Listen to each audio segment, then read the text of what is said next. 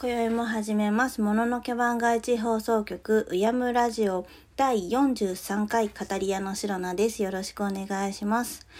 えー、今宵はちょっと目についたものを紹介する回にしようと思います。疑問を開く方法。2008年6月11日、某オカルト掲示板にこんなタイトルの書き込みがありました。本当に人生が嫌になったらこれを試してください。という添え書き付きで。やり方は割と簡単。しかしながら東京在住の方向けです。まずはポケットに米粒を入れておうちスタートです。1、秋葉原駅から日比谷線に乗り、茅場町駅で降りてホームを八丁堀方面に行くと鉄格子の下に塩が置かれているのでそれを足で蹴散らしてください。2、そのまま東西線に乗り換え高田馬場駅で降りてホームを西武新宿線乗り換え方面に行くと鉄格子の下に塩が置かれているのでそれを足で蹴散らしてください。3そのままもう一度東西線で茅場町駅で降りて改札をくぐり 4A 出口の階段の下に米を10粒巻いてください。4そのまま日比谷線の茅場町駅に乗り築地駅で降りてホームを築地本願寺方面に行くと鉄格子の下に塩が置かれているのでそれを足で蹴散らしてください。5そのまま日比谷線に乗り目を閉じてあなたが一番したいことを考えながら手を組んでそのまま乗っていてください。以上です。このすでに当日中にレスがあり仕事終わりで暇だからちょっと35を実践してみるテスト。てか、本当に塩があってビビった。これマジで何の塩？教えて。と書いた人物が翌日早朝、変死体で発見された。と話題になった。この事件とこのレスを結びつける根拠がないとする声も多いが、果たして。残念ながら自分は東京在住ではないので試すことはできませんが、当時多くの方が検証したそうです。しかし、そもそも塩が置かれていなかったとの書き子が多く、スレ主が一人をターゲットに用意したものだったのか、そもそもスレ、レスともにデマだったのか、真相は定かではありません。時にもし、不特定にも誰か一人を疑問に落とすことができれば、自分の罪は帳消しになるという地獄の特例ルールがあるが、あなたにはそこまでして消し去りたい罪はありますか？しかしながら本当に盛り塩がされていたのだとしたら、それは結界を張っていた可能性があります。位置を確認しても円形状やごぼう線状になっている気配はありませんが、矢印型に見えなくもないです。矢印の咲く方法に何かあるのでしょうか？ここで、そもそも希望とは何ぞやというざっくりした疑問をお持ちの方もいらっしゃるのではと、ちょっと解説いたしましょう。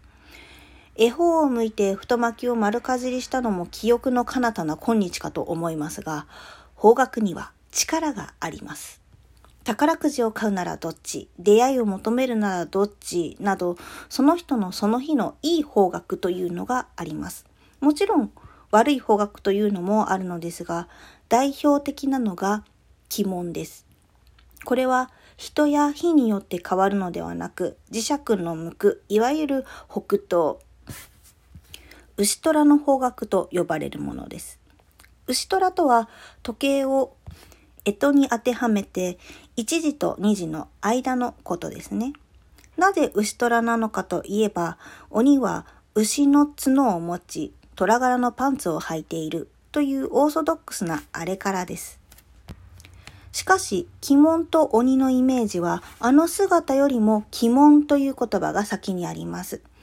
牛虎の方角から来るものだから、鬼の姿は牛の角に虎パンツと思われているということですね。諸説あり。鬼とは本来、隠すと書いて、恩から来ています。以前も少し話しましたかな？しかしここでふと感じた方もいらっしゃるのではないでしょうか。鬼門を開くというのは自分がいい方向へ行くのではなく、そこから悪いものが出てくるのでは？本当に人生が嫌になったらこれを試してください。というのは、救いの方法ではなく、自暴自棄になった時のやけくそ行為に、鬼に食われてしまえ、といった儀式なのかもしれません。えー、異世界へ行く方法じゃなかったの？ということで、もう一本有名な話がありますよね。こっちの方が今はよく知られているのではないでしょうか。エレベーターを使った異世界へ行く方法です。エレベーターを使って異世界へ行くにはまず10階建て以上の建物へ行きます。もちろんエレベーターのあるね。手順はこうです。1、まずエレベーターに乗ります。乗るときは絶対に一人で。2、エレベーターに乗ったまま4階、2階、6階、2階、10階と移動します。この際、誰かが乗ってきたらやり直しです。3、10階に着いたら降りずに5階を押します。4、5階に着いたら若い女の人が乗ってきます。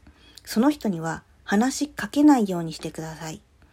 5、乗ってきたら1階を押します。6、押したらエレベーターは1階に降りず10階に上がっていきます。上がっている途中に違う階を押すと失敗します。ただし、やめるなら最後のチャンスです。7、9階を通り過ぎたらほぼ成功したと言ってもいいそうです。成功を確かめる方法は一つだけあるそうです。その世界にはあなたしか人はいないそうです。そこからどうなるかはわかりません。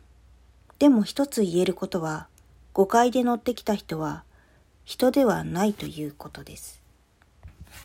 こちら実践した人の話というのもありまして、やってきたよ。うちの会社ちょうど10階建てでエレベーターあるから、休日出勤で人もいないし、4、2、6と淡々と進んだ。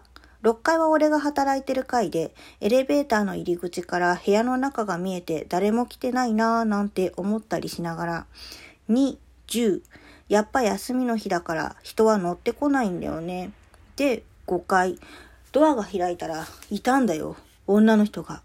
驚いて、うっって言ってしまった。まあ、何のことはない。先輩の竹本さんだった。竹本さんは女性30代前半ぐらいかな。俺のうめく声に笑ってた。竹本さんも休日出勤ですか？なんて言いつつ、竹本さんをエレベーターに入れた。一回押そうとも思ったけど、朝一で来てすぐ帰るなんて変なやつだと思われるかもと思ったし、もう喋っちゃったから失敗だし、もういいかってことで6階を押した。今考えると上から降りてきたエレベーターでそのまま6階に上がるってのも変なやつなんだけど。その後、竹本さんが10階を押したから、ちょっとビクってした。竹本さん10階の人なんだよ。ちょっと2とは違う展開だけど、結果的に10階に行くってのは、なんかあるのかなと思ったけど、やっぱり俺が10階についていったら、何こいつって思われるのは必死だから、残念ながら6階で降りた。降りた後、後ろで、つって、舌打ちが聞こえた。振り返ったけどエレベーターのドアはちょうど閉まったところで、竹本さんがやったのかはわからなかった。気のせいかもしれない。まあ、結局何もなかったってこと。でもちょっと気になるのは、竹本さんがなんで5階にいたんだろうってこと。エレベーターってなんとなく不気味だと思っていたのはシノナだけではなさそうですね。完全隔離される狭い空間で、なおかつ動くわけですからね。高層階から落ちる時のふわっとした感覚、気持ち悪かったり、怖いと感じる方もいらっしゃるかもしれませんね。まさかあれが異世界へ行く道具だったなんて。儀式めいた手順を踏めば、簡単な方法で魔術的スイッチを押すことができます。平たく言えば、願掛けなんかも近いものがあるかもしれません。天気を操るてるてる坊主や指切り玄満なんかもその類です。異世界へ行く方法でこの2つよりもさらに簡易な方法が飽きたです。これは今の世界に飽きた人がやると成功すると言われています。都市伝説として有名な秋田。方法は簡単です。1、5センチ角の長方形の紙を用意します。2、その紙になるべく大きく黒いペンで六芒星を書きます。3、その六芒星の中にできた六角形の中に赤いペンで飽きたとはみ出さないように書きます。4、その紙を持ったままあるいは枕の下に敷いて寝ます。成功すれば次起きた時にはあなたは別の世界で目が覚めるでしょう。しかし、ごくごく些細な変化の平行世界に行くことが多いそうです。劇的な変化はないかもしれません。成功したか否かの判断としては、飽きたと書いた紙がなくなっているそうです。ここで間違ってはいけないのが、飽きた人のみということです。本当にこの世界に飽きた人でなければ必ず失敗します。ええ、ただ失敗して何も起きないだけならいいのです。ただただ飽き足りた人生を送っていた人には、その瞬間何かに食われる羽目になったとしても、とても刺激的ですよね。今一度後悔せぬようお考えください。とまあ、今宵は異世界へ行く方法の定番ポピュラーなものを3つ紹介しましたが、異世界へ連れて行く妖怪というのがいます。次回はその妖怪について話していきたいと思います。次回予告題して、あなたは二度返された枕返し。聞くのは君だ。終わり